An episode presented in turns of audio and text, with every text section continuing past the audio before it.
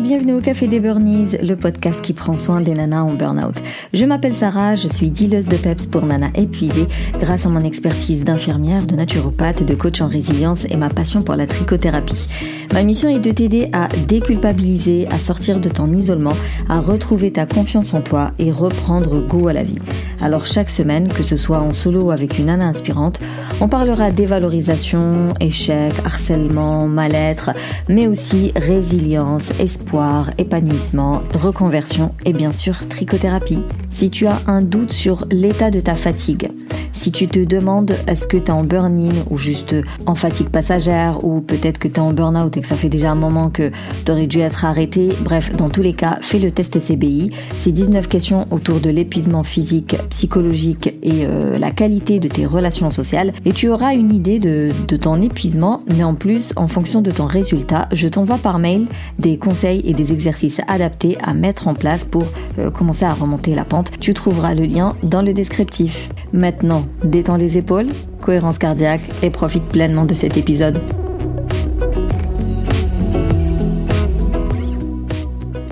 Coucou la team, j'espère que vous allez bien et euh, bienvenue dans cet épisode euh, très particulier parce que on est nombreux et parce que on a deux mecs avec nous, ce qui est une première dans le café des Burnies. On va pouvoir parler de burn-out et d'épuisement, mais avec un point de vue euh, masculin, mais pas que. Et euh, il y aura finalement plein de sujets euh, traités dans cet épisode, donc j'espère que ça va bien se passer. comment vous allez? On va faire un petit tour de table pour que chacun puisse se présenter, nous raconter un petit peu son parcours. Donc on va commencer par Yann, si t'es ok, avec toutes tes guitares derrière, ça fait plaisir. Bien sûr. Bah, hello tout le monde. Merci pour l'invitation, Sarah. Alors aujourd'hui, je ne vais pas parler de guitare, on va plutôt parler euh, habitude. J'ai regardé vraiment quels ont été les, gros changements dans ma vie. Et en fait, j'ai remarqué que c'était pas, c'était pas fait du jour au lendemain. C'était plutôt euh, plein de choses qui s'étaient accumulées euh, sur le long terme et qui avaient eu des résultats positifs. Et c'est là où vraiment j'ai commencé à me passionner sur tout ce qui touche aux habitudes globalement, mm. neurosciences, etc. et voilà, c'est aujourd'hui j'accompagne les personnes justement à développer leur aptitude aux bonnes habitudes. Donc on, des petits changements quotidiennement pour avoir des grands résultats sur le long terme. D'ailleurs, on va en parler de cet effet cumulé justement. Et du coup, on a Mylène aussi qui est avec nous. Merci Sarah pour ton invitation. Alors, je suis euh, Mylène, coach en rangement minimaliste. Et moi, ce qui m'a amené vers le minimalisme, c'est cette euh, sensation d'avoir trop de choses euh, chez moi, trop de choses à faire, trop, trop en permanence, trop d'infos, trop de tout. Et j'ai découvert le minimalisme euh, grâce à une émission sur, euh, sur une plateforme. Et, et puis bah, j'ai commencé à mettre euh, en application certaines choses, à enlever des choses chez moi. Et j'ai découvert que ça apportait tellement de bien-être que je me suis dit que j'avais envie d'en faire profiter un maximum de personnes et de promouvoir le minimalisme. Et en ce qui me concerne, j'accompagne les personnes à désencombrer, à trier un maximum chez elles pour retrouver de la sérénité dans leur, dans leur foyer, dans leur doux cocon. Très bien imagé, merci beaucoup. Et aussi, on a Sophie. Sophie de euh, Hello. Euh, Organisation décomplexée. C'est ça. Donc bon, encore euh, merci pour ton invitation, Sarah. Donc moi c'est Sophie, donc j'accompagne les salariés qui sont débordés, fatigués, à retrouver euh, efficacité et sérénité dans leur quotidien par une organisation qui les respecte, qui respecte leur personnalité et pourquoi euh, je me suis embarquée dans la productivité décomplexée, c'est que euh, mes premières expériences c'était un peu cata, euh, et donc je me suis je me suis tournée vers l'organisation pour m'en sortir. Sauf que bah, je me suis confrontée à des discours hyper culpabilisants, voilà, faire plus, toujours plus, être productif à fond, et c'était pas du tout ça ma vision des choses. Donc aujourd'hui, je remets l'humain au cœur de la productivité. voilà, je pense qu'il est possible d'être efficace et zen à la fois. Et on termine par Manuel qui a une, euh, une thématique bien particulière, très très ciblée, très, euh, très spécifique. Bonjour à toutes et à tous. Alors euh, moi c'est Manuel Carouet et je suis consultant et formateur en productivité et j'aime bien également me définir comme influenceur sieste. donc pourquoi la sieste? Parce que la sieste finalement c'est un symbole de notre productivité. Parce que quand on cherche à être productif, on cherche toujours à en faire plus et encore plus. Et par contre, on a beaucoup de mal à en faire moins. Et la sieste, en fait, comme je disais, c'est un symbole parce que si on n'a pas le temps, et c'est souvent le cas, si on n'a pas le temps de faire 20 minutes dans une sieste, bah, pour moi, c'est bah, l'exemple qu'on est mal organisé en fait. Si on n'a pas 20 minutes pour soi dans une journée de 24 heures, c'est qu'il y a un problème quelque part. Donc l'idée, voilà, c'est d'apprendre à en faire pas forcément toujours plus, mais plutôt d'en faire moins et sans culpabiliser, ce qui est souvent très compliqué. C'est un peu, euh, j'ai l'impression, la devise de, de notre siècle ou de notre génération, c'est euh, d'en faire toujours moins, mais mieux. Avant d'attaquer euh, vos sujets, je voulais savoir quelle était mm. votre définition à vous du burn-out? Pour moi, c'est le burn-out, c'est un état de, de fatigue physique, mentale et émotionnelle, et c'est un stress qui est ressenti en permanence. Et c'est quelque chose qui est extrêmement euh, agressif et violent, je trouve, pour, euh, pour l'avoir vécu une fois dans ma vie. En fait, je me suis, euh, avec le recul, je me suis rendu compte que j'avais vécu un burn-out, mais sur l'instant, moi sur l'instant, sur les mois qui se sont écoulés, je m'en suis pas rendu compte. Et, et c'est avec le recul, en fait, ce qui s'est passé pour moi, c'est que j'ai complètement, un jour au boulot, j'ai pété un plomb. Euh, j'y arrivais plus. Et je me suis dit, euh, faut que je change de boîte, faut que je quitte mon boulot parce que j'étais dans un état de, de dégoût et d'écœurement euh, permanent et que mes collègues normalement j'adorais, dès que je les voyais, c'était pour moi une source de stress alors que c'était des personnes super sympas et j'ai quitté, j'ai quitté mon boulot et j'ai fait une reconversion professionnelle. Et quand j'ai fait cette reconversion professionnelle, je cochais tout ce qui était euh, je veux plus de responsabilité, je veux plus euh, je veux plus avoir à réfléchir, je veux plus faire ci, je veux plus faire ça. Et, euh, et c'est seulement quelques années après, en faisant, en regardant mon parcours, que je me suis rendu compte. Mais en fait, c'était euh, c'était pas le c'était pas la boîte qui allait pas, c'était pas forcément le boulot, même si c'était pas le ce, ce que je préférais, mais c'était pas ça le problème. C'est que quand t'as même quand t'es à ton bureau et que tu dis, tu te dis putain, si je vais faire pipi, euh, ça va me prendre trop de temps. Là, il y a, là, il y a un problème, tu vois. On est très loin des 20 minutes de sieste, là. ah ouais, là, on en est. Et c'est seulement bien plus tard, et euh, grâce au minimalisme aussi, en faisant un petit, euh, une petite rétrospective sur ma vie, que je me suis rendu compte que j'avais, que j'avais rencontré le, le super burn-out. Et c'était, c'était juste, c'était juste ignoble comme situation. Qu'est-ce que tu as fait, qu'est-ce que tu as mis en place pour, ouais, pour t'en sortir, pour dire qu'aujourd'hui, ça va, c'est bien, ça roule bien J'ai enlevé tout ce qui était, euh, bah déjà, rien que le fait d'avoir euh, désencombré euh, la maison, rien que ça, et d'avoir un endroit où je pouvais venir me ressourcer, qui était lui non plus pas une source de stress, parce qu'à un moment donné, la maison, il y avait trop de tout. Et pourtant, j'ai un mari où il y a un vrai 50-50. Mm. Je peux absolument pas me plaindre.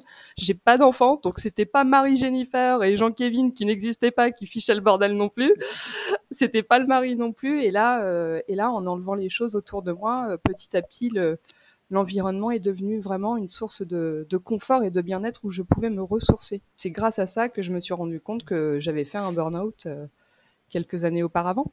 De toute façon, c'est très rare de, euh, de se dire ah là je fais un burn-out. Généralement, c'est bah, ça reste assez le déni, ça reste euh, très euh, très insidieux. Tu t'en rends compte parce qu'un médecin te le dit ou parce que ton manager il te dit là ça va plus, rentre chez toi ou c'est toujours quelqu'un de l'extérieur qui va venir alerter que ta façon d'être et ta façon de faire elle est, elle est bizarre et que c'est pas comme d'habitude et qu'il y a un souci. Je pense que c'est parce qu'on finit par s'oublier complètement mm. qu'on ne s'en rend pas compte.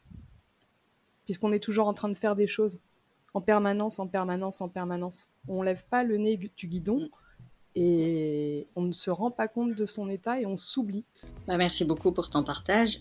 Donc euh, sinon oui, je voulais dire à Yann, peut-être que toi tu as une définition euh, différente ou juste me donner du coup la première définition de burn-out euh, d'un point de vue masculin.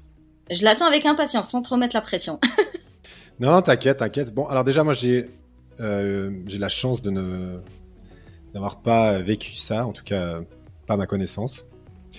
Euh, par contre, j'ai pu voir d'autres personnes dans mon entourage le vivre, ou j'ai pu discuter avec d'autres personnes qui ont malheureusement vécu ça. Et pour moi, je, je dirais que c'est en fait dès le moment où on commence à en avoir trop dans son assiette et qu'on le remarque même pas, puis on commence à être débordé dans tous les côtés et qu'on et du coup il y a une perte de parce que j'ai pu voir un peu, il y a comme une perte de sens, euh, mais comme tu l'as dit, euh, Mylène, que ce soit, il commence à avoir des défaillances en termes physiques, émotionnels et mentales. Euh, je vois avec les personnes, voilà, elles oubliaient constamment les choses. Euh, c'était euh, des pics, enfin on a dire qu'elles étaient presque bipolaires tellement ça partait dans tous les sens émotionnellement. physiquement, il commence à avoir des maux de dos ou des blocages, etc. Et en fait, bah, il a fallu justement que ça, ça un certain point pour qu'il puisse plus travailler, que ce soit bah, quelqu'un que je connaisse, lui, c'était physique, hein, il s'était complètement bloqué le dos, donc euh, euh, il, pouvait plus, il, a dû rester couché euh, plusieurs mois. Et tous, au final, ça s'est avéré que c'était un burn-out. Donc voilà, je pense qu'en d'après ce que j'ai pu vivre, pas personnellement, mais par rapport à mon entourage, c'est il y a différentes manières dont le burn-out s'extériorise. Dans, dans, tous les cas, ça touche quand même ces trois sphères émotionnelles, physiques et mentales. mais certains, voilà, vont avoir entre guillemets, un arrêt forcé à cause du physique, d'autres à cause du mental, euh, etc. Et ce qui est triste là-dedans, c'est qu'en fait, ça, pour moi, c'est le burn-out. Bah voilà, on, voit ça toujours du côté professionnel, mais ça affecte en fait toutes les sphères de sa vie. Et euh, c'est pas que le travail qui en pâtit, c'est la famille, les enfants, les amis. Euh, et voilà. Et c'est quelque chose qui est, en tout cas, habitant en Suisse, qui est euh, c'est pas encore super bien. c'est pas facile d'en parler. Et les gens de la, ont presque honte de dire euh, qu'ils font un burn-out, de peur de passer un peu pour euh, quelqu'un qui sait pas se gérer ou qui se plaint ou euh, voilà. donc c'est quelque chose qui est très difficile d'extérioriser et de d'assumer, je dirais. c'est clair, parce que d'un côté effectivement quand c'est Mylène, elle parlait de bah, plutôt de charge mentale, je dirais d'être dépassé par le quotidien, ça c'est un des signes, mais effectivement quand tu ne l'entends pas et que tu continues à te suradapter, ben, à un moment donné le corps il dit moi j'arrête de fonctionner quoi, c'est tout. J'arrête de faire ce que j'ai à faire et c'est là où mhm. commencent les, les blocages, euh, les, les paralysies euh, provisoires et autres. Et je sais pas si la Suisse elle est plus tabou que la France, mais sincèrement même en France, c'est pas encore super euh, accepté. C'est-à-dire que en France, il y a certains médecins qui sont sensibles à la question. Euh, on parle du burn-out comme étant un syndrome d'épuisement lié au travail et uniquement au travail, alors que comme tu l'as dit, ça peut très bien être parental, ça peut très bien être étudiant, familial, et puis c'est pas qu'une surcharge de boulot. Donc euh, c'est mieux qu'il y a dix ans, c'est sûr, mais il y a encore beaucoup à faire et ce podcast il est là justement pour ça pour dire que non, ça n'a rien à voir avec euh, ta capacité mhm. à, gérer la pression ou non. Quoi. Sophie Tout à fait. Qu'est-ce que t'en penses, toi, du burn-out? Oui. Euh, moi, je, bah, évidemment, je suis d'accord avec euh, tout, tout ce qu'on a dit, les définitions. Moi, il y a aussi une petite nuance que j'apporterai, en tout cas, comme, comme moi je l'ai vécu, c'est un déséquilibre entre les attentes donc soit des autres, soit des attentes que l'on a envers nous-mêmes, et les résultats euh, que l'on voit, la perspective des résultats, qui peut expliquer aussi euh, ce stress, la pression euh, qu'on a, etc. moi, je sais que, et c'est comme un peu Mylène, je l'ai su à a posteriori, mais je pense avoir fait euh, un burn-out euh, dans le sens où, euh, en fait, quand je rentrais, quand je rentrais chez moi, j'étais stressée, irritée, je m'engueulais tout le temps avec mon copain d'époque. Et d'ailleurs, je rebondis sur ce qu'a dit Yann, c'est lui qui m'a dit non mais excuse-moi, je te pouffe, enfin j'exagère, mais je te dis un petit truc, c'est bon, c'est parti en larmes, ou alors tu me cries dessus. Enfin, il y a un truc qui va pas, bah, la fameuse boule au ventre hein, quand on va au travail, etc. Et, et donc il y a aussi ça de, on se met la pression, on nous met la pression, et euh, bah, par rapport à ce qu'on pense arriver à faire, euh, c'est euh, c'est difficile et, et comme le disait, enfin comme on dit un peu que c'est tabou, qu'il fallait pas le montrer, moi au travail je le sentais pas tant que ça.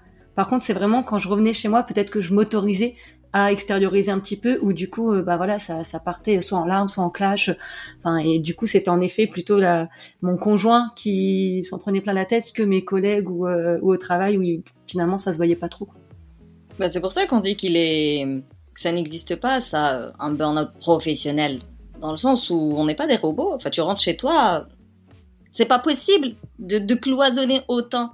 Donc ça finit par contaminer les différentes sphères de la vie. Et en gros, c'était une question d'enjeu. c'est qu'au boulot, tu peux pas. Tu te dis, attends, si j'explose au travail, je vais me faire virer. Mon copain, lui, si je, je l'engueule, ça, ça, va passer. Donc, ouais, non, le cerveau, il, se dit, euh, ça, c'est un sas, tu peux, tu peux te défouler et, en fait, pendant tes 8 heures de travail, tu étais en, contrôle, en surcontrôle. Burnout, euh, bah, un petit peu comme tout le monde ici, hein. moi je l'ai vécu également, j'en ai souffert. Euh, petite euh, chose de quelque chose d'important à préciser également, c'est que le burn-out, c'est pas quelque chose dont on se remet après une semaine de vacances en fait. On pense que bah, c'est pas c'est pas, la mort, il suffit de se reposer quelques jours, et vas-y, tu, tu vas partir en vacances 15 jours, tu vois, quand tu vas revenir, ça ira mieux. Généralement, ça demande euh, des mois, voire même des années de repos, et puis il y a toujours des, séquelles, entre guillemets. Euh, ça peut être euh, perte de confiance en soi, de la dépression, on peut le fameux syndrome de l'imposteur, où on doute de tout ce qu'on fait. donc le, burn-out, c'est pas juste à un instant T, c'est quelque chose qui peut nous accompagner, enfin, on peut y avoir des séquelles dans le temps, et c'est important de le préciser. Euh, et, puis ça joue effectivement avec euh, ce qu'on disait en introduction, tu sais, quand on, rappelait que euh, une époque, il fallait faire toujours, toujours plus, et c'était valorisé en fait, parce qu'on avait appris à lier notre valeur en tant qu'individu à notre productivité. C'est une fierté de dire je suis débordé, ça veut dire que tu es occupé, tu fais plein de choses, c'est bien, c'est génial. Et à l'inverse, dire que tu as des moments de faiblesse, que t'es pas bien, que faut pas le montrer. Et c'est encore plus vrai avec les réseaux sociaux où tout est formidable. Faut pas dire que ça va mal, faut pas dire qu'on est en stress. Faut... Et du coup, il y, a toujours une façade en plus. C'est comme si on se mentait à soi-même. Donc on se ment à soi-même et on ment aux autres. Et il faut toujours dire tout va bien, je gère.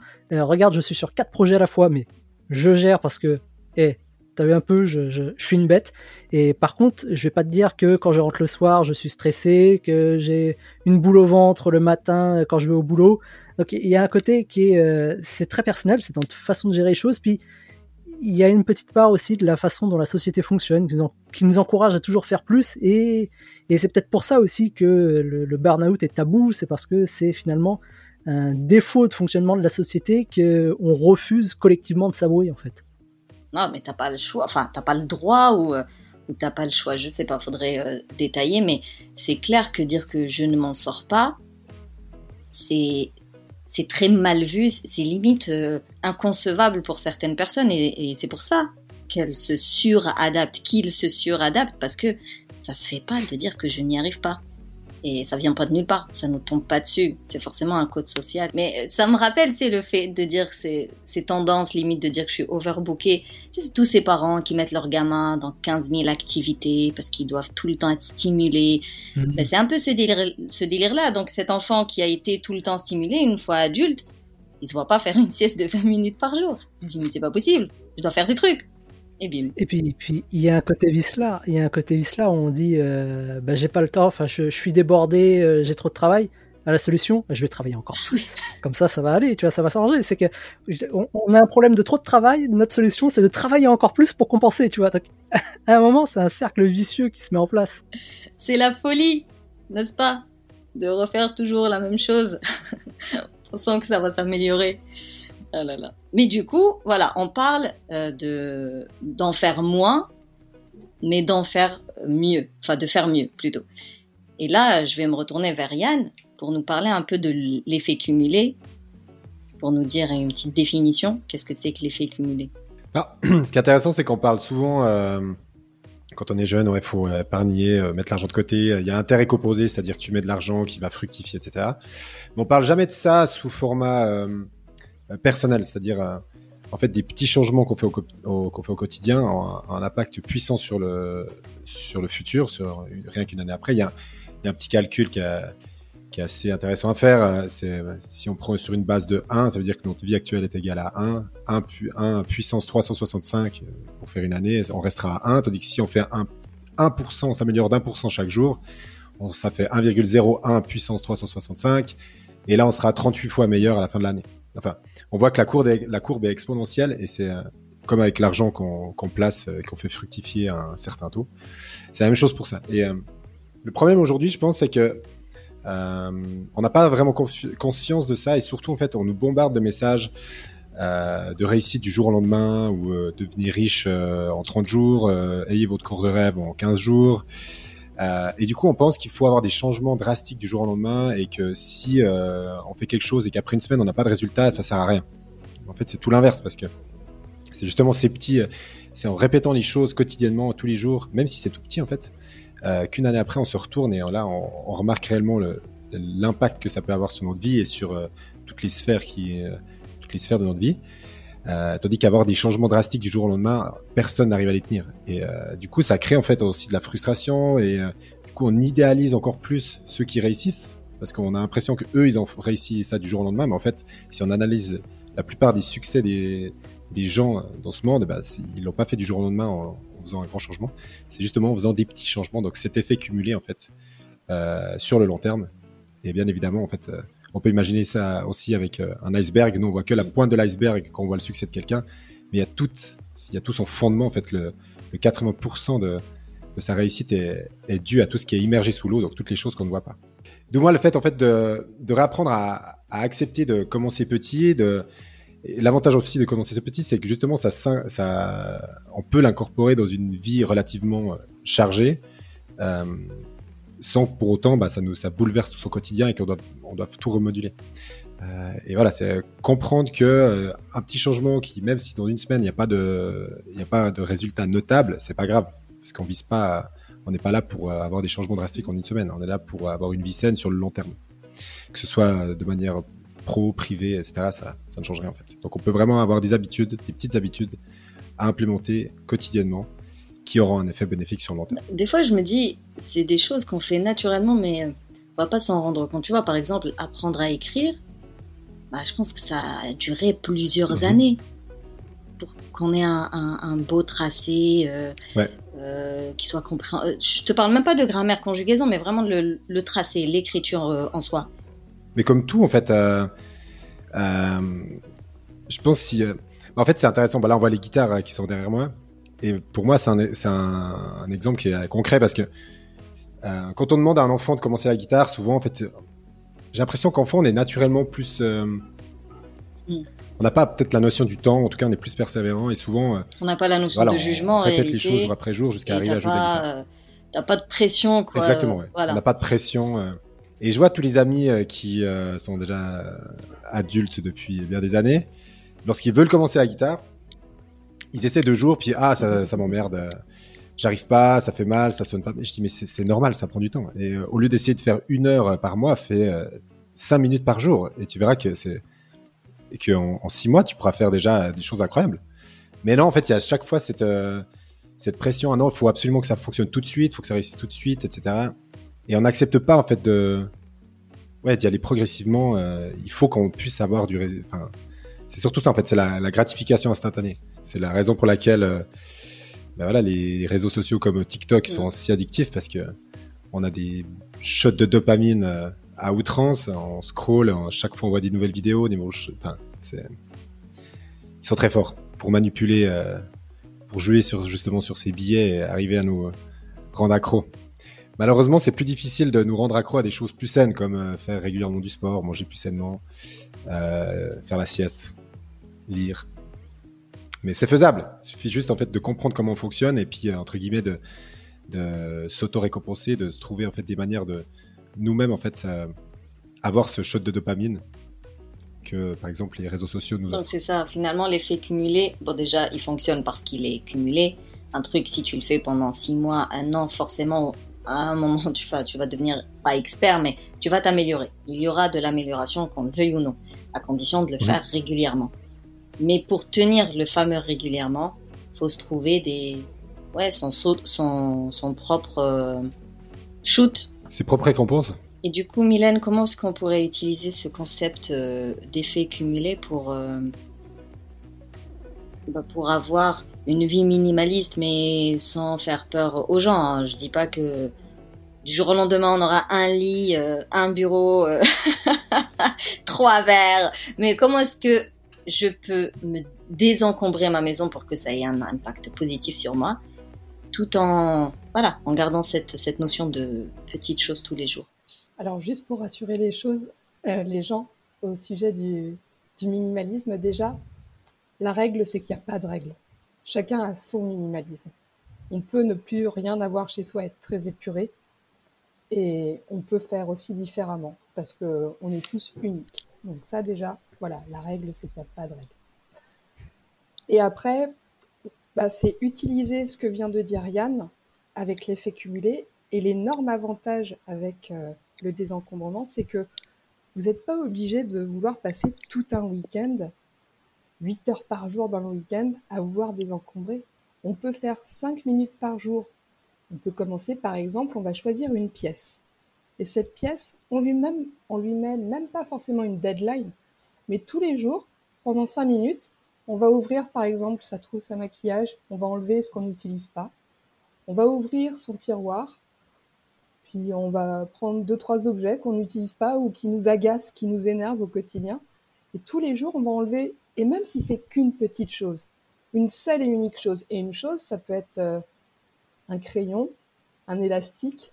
Les gens souvent ils se disent ah là là ça va être des objets compliqués à choisir. Non, les choses qui vous sautent aux yeux déjà et qui vous agacent, prenez-les et puis mettez-les à la poubelle. Même si c'est que un par jour, ça paraît bête, mais sur 365 jours, dans une salle de bain, et si c'est la salle de bain, bah ça vous dure des semaines, mais c'est pas grave. Vous mettez pas de complexe, allez-y euh, tranquille. C'est quand vous voyez la chose qui vous agace, euh, vous l'enlevez et voilà. Et l'énorme avantage du minimalisme, c'est qu'on n'a pas besoin d'être riche pour le faire. On va juste se concentrer sur garder le meilleur pour soi et ce qui nous va bien au quotidien. Et ce qui va bien à Sarah est très différent de ce qui va à Yann ou à Sophie ou à Manuel. Et faites-le et juste un petit peu tous les jours et ça sera déjà un très grand pas. Votre premier objet désencombré, vous pourrez déjà le fêter. Tout simplement. Tout à fait. Ah, je suis complètement d'accord. Moi, je, je, suis un peu, tu sais, j'adore ça. Trier et euh, donner ou jeter ou. Euh, et par contre, j'ai mon partenaire de vie, lui, qui, je l'appelle l'accumulateur compulsif parce qu'il veut tout garder. Et ben, je l'arnaque comme ça. Tous les jours, ou presque, enfin, en tout cas, régulièrement. régulièrement, voilà, j'essaie de prendre un truc et, je négocie et petit à petit, on arrive à désencombrer. Je voulais rajouter une chose par rapport à ce que disait Yann tout à l'heure, par rapport à la dopamine euh, ce sentiment de satisfaction qu'on a quand on fait quelque chose. Euh, alors c'est pas moi qui le dis, c'est que le minimalisme, quand on désencombre, si on, si on le compare à des rapports d'intimité et de partage avec un, partenaire ou une partenaire, eh bien l'effet que l'on ressent est beaucoup plus long et beaucoup plus répété dans le temps et que ça apporte beaucoup, beaucoup plus de satisfaction pour certaines personnes qu'un acte euh, partage comme ça. Donc voilà, tentez, testez, vérifiez si j'y vais bêtises ou pas. À confirmer ou non. Et du coup, pour revenir à ce milieu professionnel, parce que bon, même si là on est cinq entrepreneurs dans la vraie vie, la, vie, il y a quand même une grande majorité de salariés euh, qui peuvent pas euh, bah, tout faire à leur image. Le bureau, il est là où il est, il a la forme qu'il a. Ils n'ont pas non plus une autonomie de, fou dessus. Mais Sophie, qu'est-ce que tu pourrais euh, nous recommander comme, euh, tu sais, pour rester dans ce faire tous les jours un petit peu et en faire moins, mais faire mieux. Qu'est-ce qu'on pourrait simplifier dans notre vie professionnelle salariale Ouais, alors ce qui est drôle, c'est que bah, quand j'ai préparé un petit peu l'épisode, la première phrase, quand j'avais préparé cette question-là, c'était faire moins mais mieux, et c'est ce qu'on répète depuis le début. Donc je suis trop contente de que tout le monde partage ça. Euh, bah, en fait, c'est ça, c'est vraiment. Euh, tout à l'heure, Mylène disait euh, garder le meilleur pour soi, et ben là, c'est la même chose au niveau euh, des tâches et des sollicitations. C'est revenir à ses objectifs et prioriser. Comme on disait tout à l'heure, il y a la loi du 20-80, c'est-à-dire que voilà, 20% des tâches que l'on fait apportent 80% de valeur. Donc c'est vraiment se concentrer euh, là-dessus, que ce soit ses objectifs pro, perso, les objectifs qu'on nous assène aussi en tant que en tant que salarié. Euh, je pense que euh, c'est la première chose, c'est bah, comme on veut faire moins, faut bien décider ce qu'on veut faire, donc bien prioriser les choses. Ensuite, c'est aussi simplifier le process de travail. Enfin, je sais pas si ça vous est déjà arrivé, mais t'es nouveau dans une entreprise, t'arrives, tu vois les gens faire, donc t'observes, puis tu dis mais pourquoi ils font comme ça euh, S'ils faisaient ça comme ci, comme ça, ça serait beaucoup plus simple. Et les gens te disent, ouais, enfin non, on a déjà, on a toujours fait comme ça. Et je dis, bah ouais, mais en fait non. Donc c'est aussi euh, appliquer ça à soi, dire, ok, il y a des choses que je fais, que je devrais, que je, peux faire autrement, que je peux simplifier, euh, supprimer des étapes inutiles, automatiser des choses, déléguer, pourquoi pas. mais c'est vraiment aussi avoir ce recul de, ok, j'ai des tâches répétitives, est-ce que vraiment je les optimise au maximum? Est-ce que je fais le, minimum du minimum pour euh, arriver à ce qu'on me demande? Et euh, ensuite, aussi réduire les pertes de temps. Euh, bah, on en parlait aussi tout à l'heure avec les réseaux sociaux, mais c'est couper les notifications. pareil, les, gens salariés sont beaucoup sur leur mail, sauf que ben, pour moi, il n'y a pas de mail urgent. Si on t'envoie un mail, c'est que mmh. ça peut attendre une heure, deux heures, donc t'as pas à arrêter ce que tu fais pour pour partir sur ton mail. On sait depuis le temps que bah, les interruptions, euh, comme j'ai l'habitude de dire, c'est le mal. Donc c'est vraiment voilà euh, les pertes de temps comme ça, euh, c'est vraiment les réduire un minimum, couper les notifications, limiter les réunions. on n'est pas forcément obligé d'être présent physiquement à toutes les réunions. Peut-être que des fois le compte rendu ça suffit, etc. C'est vraiment quelle est ma valeur ajoutée. privilégier aussi, comme je disais, les communications asynchrones, c'est-à-dire les mails notamment, parce que bah, parfois on n'a pas besoin de chatter quelqu'un ou quelqu'un n'a pas besoin de nous appeler pour avoir la réponse. S'il n'y a pas besoin de tout de suite, bah hop, lui dire bah euh, tu m'envoies un mail, je te réponds. Donc c'est reprendre le contrôle. On choisit quand est-ce euh, qu'on répond. Et donc en faisant ça, on en fait, euh, on fait les choses mieux. On n'est pas interrompu. On fait les bonnes choses au bon moment. on fait les choses le plus simplement possible. Et la dernière chose, et je sais que c'est un problème, ah, enfin, chez pas mal de monde, c'est aussi de dire non. en faire, en faire moins, être minimaliste, aussi, bah, ne, ne pas accepter de faire des choses, soit qu'on n'a pas envie, soit qui sont pas nos objectifs. Évidemment, dire non à son patron, c'est voilà, parfois c'est pas toujours facile, mais il y a des choses où voilà, euh, moi je sais qu'à un moment, euh, bah, justement, c'est pour ça que je me suis lancée dans l'organisation, c'est que je voulais euh, avoir une vision de ma charge de travail par rapport à mon temps disponible pour éviter le, piège dont parlait Manuel tout à l'heure de dire bah j'ai 7 jours de charge sur une semaine de 5, bah du coup je vais faire des heures sup et je vais travailler plus. Non non, c'est de dire j'ai 5 jours, j'ai une charge de 7, qu'est-ce que je fais en premier, qu'est-ce que je fais pas, qui peut m'aider, etc. Euh, donc c'est aussi euh, voilà, être minimaliste, c'est aussi bah, moins en faire, comme on le dit, et donc c'est aussi bah, refuser euh, de faire des choses qui ne vont pas dans le même sens que l'on a envie que ça aille. Merci beaucoup pour tes conseils, Sophie. C'était vraiment complet. Il y avait, enfin, les filles, je vous recommande de réécouter l'épisode pour prendre des notes parce que franchement, il y a, il y a beaucoup de choses qui se disent et qui sont très importantes. On pourrait en développer chaque idée pourrait être développée dans un épisode en réalité. Et donc, on va finir par euh, un manuel. Je suis salarié, je suis débordé, j'ai déjà du mal à faire mes 7 euh, jours de charge dans mes 5 jours de travail. Comment est-ce que je pourrais faire des, siestes? Et pourquoi est-ce que je ferais des siestes d'ailleurs? Eh ben, la sieste, tout d'abord, c'est parce que ça nous permet justement d'être euh, plus efficace. ça nous permet de faire moins d'erreurs, de prendre des décisions plus rapidement. Euh, d'avoir plus d'énergie. On le voit tous en début d'après-midi, en général, est devant le PC comme ça, devant notre écran, on, tombe un petit peu, on pique du nez, on essaye de lutter et on passe généralement, on a toujours un moment où on passe entre environ une heure comme ça. Euh, on travaille pas, mais en même temps on est, on est là, mais on n'est pas là. On tourne en rond, on se dit tiens, faudrait que je le fasse, mais voilà, et, on perd du temps comme ça. Donc euh, on peut, on peut perdre l'après-midi entière hein, comme ça, être juste présent. On est là, mais on n'est pas là. notre, cerveau, il est ailleurs. Et faire juste une sieste de 20 minutes, ça permet voilà, d'être, d'avoir l'esprit beaucoup plus clair, beaucoup plus affûté, de prendre de meilleures décisions, de faire même moins d'erreurs, des erreurs bêtes qu'on va devoir rattraper peut-être le lendemain, ou quand on revient, on réouvre son dossier, on se dit putain, mais pourquoi mmh. j'ai écrit ça, c'est complètement bête. Et euh, donc voilà, ça, ça permet d'être beaucoup plus vif et de pas perdre de temps, même demain en fait. on croit parfois qu'on gagne du temps aujourd'hui, mais c'est du temps qu'on a perdu demain ou après-demain ou autre. Donc voilà, c'est un gain de temps, un gain d'énergie, un gain d'efficacité qui est considérable. Euh, c'est excellent pour notre santé également, parce que ça diminue notre stress, ça diminue euh, les problèmes cardiovasculaires. Enfin bref, le, sommeil généralement c'est un peu euh, le hack de productivité ultime. Tout le monde cherche des techniques, des ceci. Généralement, le meilleur hack, la meilleure technique de productivité, c'est le sommeil. C'est dormir. Si tu peux être organisé au millimètre près, à la minute près dans ta journée. Si t'as pas d'énergie, si t'es pas en forme, ça sert à rien. Donc déjà, c'est un gain de temps qui est considérable. Comme on disait tout à l'heure, c'est un investissement, comme le disait Yann, c'est un investissement en soi euh, qui est considérable. C'est juste 20 minutes pour gagner euh, des heures et des heures dans sa journée. Et bah, comment faire? Ben, La sieste, c'est pas bien sorcier. Généralement, il suffit de s'allonger, de fermer les yeux. Ça fonctionne. Néanmoins, et il y a peut-être une erreur que beaucoup de personnes font, c'est qu'ils pensent que bah, moi, euh, j'arrive pas à m'endormir. Et c'est pas grave en fait, à la limite, si on n'arrive pas à s'endormir tout de suite, parce que euh, bah, encore une fois, pour revenir sur les habitudes, la sieste, c'est une bonne habitude, c'est une habitude qu'on prend. Euh, si on n'a jamais fait de sieste de sa vie, forcément au début ça va être mm. compliqué de s'endormir tout de suite, mais à force d'en faire un petit peu tous les jours, à la même heure, même endroit, ben, on va réussir à s'endormir euh, de plus en plus facilement, de plus en plus rapidement. C'est une habitude à prendre dans le temps, et si on n'arrive pas à dormir tout de suite, c'est pas grave. Le simple fait de découper, de couper un petit peu du travail, de prendre juste 20 minutes, 30 minutes pour soi, où on ferme les yeux, on pense à rien, ça fait un bien fou. C'est un peu comme une forme de méditation, un moment où on coupe. C'est un peu comme dans les jeux vidéo où on met en pause. C'est un peu ça, c'est un peu une pause qu'on met dans sa vie, dans sa journée, et, ça fait beaucoup de bien parce qu'on n'a pas l'habitude en fait de prendre des pauses comme ça, de, ne rien faire. Euh, c'est vu comme c'est vu de façon très négative. C'est bah non, faut toujours être occupé, faut toujours faire quelque chose.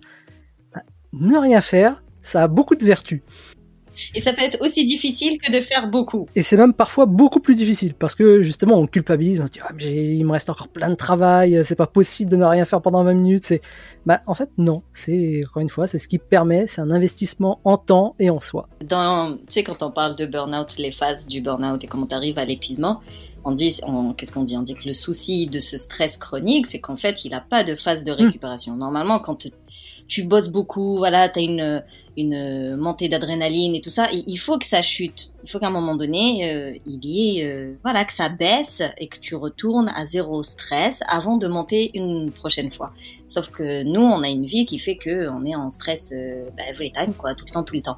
Et finalement, cette histoire de sieste, et même si on dort pas, juste le fait de couper et après, toi, tu dis 20 minutes. Est-ce que je peux quand même couper 10 minutes si, si j'ai que 10 minutes? Oui, oui, tout à fait. En fait, tu as plusieurs durées de sieste. Ça va de, tu peux même faire, oui, même une sieste de 5 minutes. Enfin, tu sais, juste fermer les yeux, t'allonger 5 minutes. Des fois, si t'as pas le temps. Déjà, c'est bien. Enfin, c'est mm. mieux que 0. Tu vois, 1 est toujours mieux que 0. Mais euh, oui, tu peux le faire en 10 minutes. Et encore une fois, avec l'habitude, tu vas pouvoir même t'endormir plus rapidement et plus facilement. Donc, tu peux même faire des siestes un petit peu express de 10 minutes. C'est très bien. 20 euh, minutes, on va dire que c'est une bonne moyenne. 90 minutes idéalement, je dis bien idéalement. Euh, parce qu'en fait, quand on dort la nuit, euh, on dort pas d'une traite, on dort pas 8 heures d'une traite, on dort par cycle. Et c'est des cycles de 90 minutes. Donc on va dormir, je crois, 5 ou 6 fois 90 minutes. Et la sieste, c'est pareil en fait, on, bah, on, rentre dans un cycle, et c'est pour ça que quand on se réveille parfois, on est un petit peu dans le cirage, on a un petit peu cet effet gueule de bois, est encore plus fatigué que lorsqu'on s'était endormi. C'est parce qu'en fait, on s'est réveillé au milieu d'un cycle. on s'est réveillé au milieu d'un cycle, on a interrompu le cycle et c'est ce qui nous donne euh, ce côté un petit peu euh, pâteux. Et c'est pour ça qu'en général, il faut dormir entre ou 20 minutes. C'est parce qu'on se réveille juste avant le début du cycle. Donc ça va, on n'a pas entamé le cycle, on peut se réveiller en pleine forme. Et 90 minutes, c'est à la fin d'un cycle. Donc c'est où tu dors bah 20 minutes, c'est bien, ou tu dors 90 minutes complètes, donc tu fais un cycle. Par contre, il faut les trouver les 90 minutes, ça c'est encore une autre histoire. Mais voilà, simplement faire des siestes de 20-10 minutes, c'est déjà très très bien on aura au moins des phases de récupération et euh, c'est ce dont euh, manque notre corps cruellement. Donc comme je disais, chaque thème ici abordé franchement euh, mériterait un épisode à lui seul, mais c'est pas grave parce qu'en réalité il y a toute une semaine qui se prépare. Vous pourrez retrouver tout, toutes ces thématiques euh, en plus approfondi, en plus développé. Et je vais laisser la parole à Sophie du coup. oui, bah merci euh, d'en parler. Donc en effet, je, vous ai proposé euh, de participer donc à la semaine de l'efficacité sereine, tout simplement parce que, bah, comme on l'a dit, on l'a dit plusieurs fois, il y a il y a des, des, messages autour de la productivité euh, qui sont pas forcément euh, en accord avec mes valeurs. Euh, comme je disais, hein, le fait de faire plus, toujours plus, le fait qu'être débordé c'est bien vu, etc. Bah, tout ce qui pourrait nous pousser euh, au burn-out, hein, qui est le, le sujet de, de, de, cet épisode. Et donc, bah voilà, moi tout simplement, j'ai voulu réunir des personnes avec les mêmes valeurs que moi, les mêmes messages que moi, pour diffuser, je veux dire, la bonne parole voilà, mais vous m'avez comprise, pour en tout cas diffuser un message beaucoup plus bienveillant euh, que celui qu'on entend. Donc, euh, en gros, voilà, pendant euh, quatre jours, on a deux conférences par par jour de, de la part d'intervenants dont, vous faites partie. Encore merci de m'avoir suivi dans cette aventure pour bah voilà donner un petit peu des, des conseils, le, le, même type de conseils qu'on a donné en plus détaillé pour bah voilà augmenter son efficacité, mais tout en restant serein. Donc vraiment, comme on disait, faire moins mais mieux, euh, se respecter, respecter son rythme euh, et euh, voilà, être efficace. Comme on l'a dit, c'est pas forcément être stressé. Enfin voilà, pour moi justement, c'est c'est des choses qui ne vont pas ensemble. Et donc voilà, j'étais ravie de, de, proposer ça et que vous acceptiez de me de me rejoindre. Donc voilà, ce sera du 25 au 28 septembre de cette année. Donc je mettrai le lien dans le descriptif de l'épisode où il suffit juste de vous inscrire et du coup, c'est du 25 au 28. Les conférences auront lieu soit le midi, soit le soir. Chaque jour, un intervenant, une thématique. Euh, l'intervenant y présente euh, le sujet. Par exemple, si je prends au hasard la sieste, eh bien Manuel, il va nous expliquer la sieste et comment réussir sa sieste et il donnera un défi à la fin de la conférence. C'est ça. Le, but, c'est que, ben, on, le sait, hein, il y a beaucoup de conseils. Je suis sûre que voilà, vous n'êtes pas resté mmh. euh, sans rien faire. Vous avez déjà vu des choses, mais le principal problème, c'est le passage à l'action. Et donc voilà, pour vous aider, pour vous stimuler, euh, on a eu l'idée de ce petit jeu où, euh, à chaque fin de conférence, il y aura un petit challenge pour voilà vous faire une petite action. Alors encore une fois, on est carrément dans le thème aussi de Yann, hein, parce que c'est pas une action qui va vous prendre trois heures. C'est un petit un petit changement, mais qui euh, répété et bah, juste le fait de le mettre en place euh, vous aidera euh, vers ce chemin-là. Pour finir, cet échange, j'aimerais euh, faire un dernier tour de table. Est-ce que vous avez un conseil à donner à une personne Du coup, habituellement, je dis à une nana, mais aujourd'hui, on va dire à une personne qui est en épuisement. Donc, euh, qu'importe. Euh, tu peux être en burn-in, en burn-out. peut-être que tu le sais, peut-être que tu t'en doutes, peut-être que tu es au fond de ton lit. Mais si vous avez un conseil à lui donner pour l'aider à s'en sortir. Moi, je dirais déjà d'en parler. Parler de son état, parce que quand on est dans cet état-là, on s'en rend pas compte et on est très isolé. Et rien que le fait de pouvoir euh, en discuter et de se sentir euh, entendu par, euh, par des gens qui sont proches, rien que ça, libérer la parole, je pense que c'est un, c'est un très grand pas. Parce que faut bien que ça sorte à un moment donné. Et si vous gardez tout pour vous, vous vous sentez seul et ça ne fait qu'entretenir la chose encore et encore. Donc parlez-en autour de vous et euh, essayez de trouver des personnes qui peuvent vous entendre de façon euh, bienveillante et, euh, et qui vous comprennent et qui vous disent pas simplement bah, va faire va juste faire une sieste. Ouais, je, rebondis sur ce que tu dis. Moi, ça m'a aidé. Hein, c'est ce qui m'a aidé aussi à, à, aller mieux lors de mes expériences. C'est que j'étais vraiment bien entourée par mes collègues qui, qui comprenaient. Donc, je suis totalement en phase avec ce que tu dis. Et moi, j'ai le conseil que je donnerais, c'est aussi euh, d'être patient et bienveillant envers soi-même. Euh, comme l'a dit Manuel tout à l'heure, euh, on va pas s'en sortir du jour au lendemain. voilà, dans une société où on veut tout tout de suite aller mieux, forcément, on aimerait que dès demain ce soit suffisant, qu'il y ait une solution miracle. Mais malheureusement non, ça prend du temps. et ce que j'aime bien dire aussi, c'est de penser qu'est-ce qu'on dirait si notre meilleur ami était dans le même état que nous et se traiter avec la même bienveillance qu'on aurait euh, avec elle. Je veux dire, on lui dirait pas, c'est bon, euh, t'exagères, vas-y, euh, bouge-toi les fesses et force-toi et vas-y. Non, non, c'est pas du tout ce qu'on lui dirait. Donc, pourquoi est-ce que est-ce qu'on se dit la même chose? Pourquoi est-ce que nous, on accepte de, de souffrir ou d'avoir une situation qui ne convient pas si on dirait pas du tout ça à une amie? Ouais, je reprends aussi là-dessus dans le sens où aussi des fois c'est pas facile de parler quand quelque chose ne va pas à quelqu'un de proche parce que voilà, on, se braque peut-être plus facilement, donc ne pas hésiter à avoir euh, une, tierce personne qui est neutre, que ce soit un ou une professionnelle de la santé, ou enfin pas avoir honte de demander de l'aide en dehors de son cercle aussi. c'est déjà génial si on peut parler à son cercle d'amis, mais des fois on veut pas, veut pas entendre ce que les gens nous disent. Tandis que quand c'est une personne euh, agréée entre guillemets, c'est plus facile à entendre le message, et surtout en fait ne pas avoir honte euh, de se sentir euh, mal quand on a de la fièvre, on peut mesurer, euh, on peut le mesurer à l'aide d'un thermomètre. Quand on a un bras cassé, ben, on le voit à travers un plâtre. Euh, quand c'est comme ça, c'est difficile de pouvoir euh, entre guillemets l'assumer parce que c'est quelque chose qui ne se voit pas, mais ne pas avoir honte de se sentir mal et surtout accepter le fait de, de lever le pied et de ne pas s'autoflageller parce que justement on met notre vie entre guillemets sur pause pour se reposer. Enfin, se rétablir. Et, effectivement, euh, ne pas hésiter à se reposer. On peut avoir, euh, ça peut être contre-intuitif de dire bah non, je, suis déjà débordé de travail, euh, c'est pas maintenant qu'il faut que je me repose. mais le repos, c'est pas une récompense qu'on doit mériter après avoir traversé euh, les sept cercles de l'enfer, après avoir les douze travaux d'Hercule. C'est pas quelque chose qu'on doit mériter. On se repose quand on en a besoin, quand on estime que c'est nécessaire. Et, voilà, il faut le faire en fait. On dit toujours quand on est débordé un petit peu, on se noie euh, mais c'est comme si justement on se noie, on se noie, mais à aucun moment on prend le temps de remonter à la surface pour respirer. Et le repos, c'est ça, c'est on, remonte à la surface, on respire un bon coup, et puis là, hop, on peut euh, enchaîner le travail beaucoup plus efficacement. Et euh, bah, on verra qu'après peut-être une journée, deux journées, ça va pouvoir prendre un bon week-end où on pense juste à soi.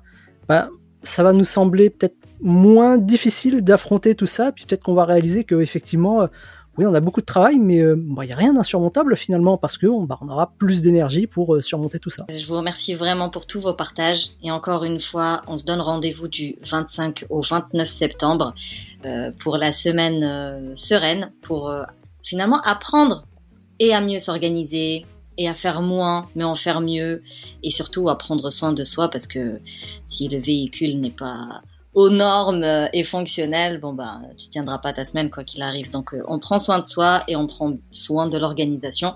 Et euh, je vous invite à découvrir tout ça pendant les cinq jours de conférence. Encore une fois, super, merci beaucoup pour tout, pour votre présence. Et puis je vous dis à très vite. merci à toi. À bientôt. Merci à toi, Sarah.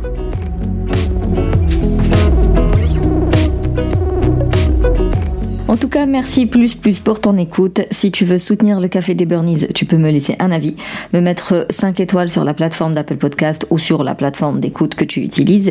Tu peux partager le podcast autour de toi. On sait jamais euh, à qui pourrait euh, euh, servir l'aide qui pourrait apporter, les prises de conscience qui pourraient déclencher. Et pour échanger sur cet épisode ou sur une problématique en particulier en lien avec ton épuisement, je te donne rendez-vous soit dans la Safe Place, soit sur Instagram. Sinon, on se capte la semaine prochaine pour un nouvel épisode et D'ici là, booste ton feeling good.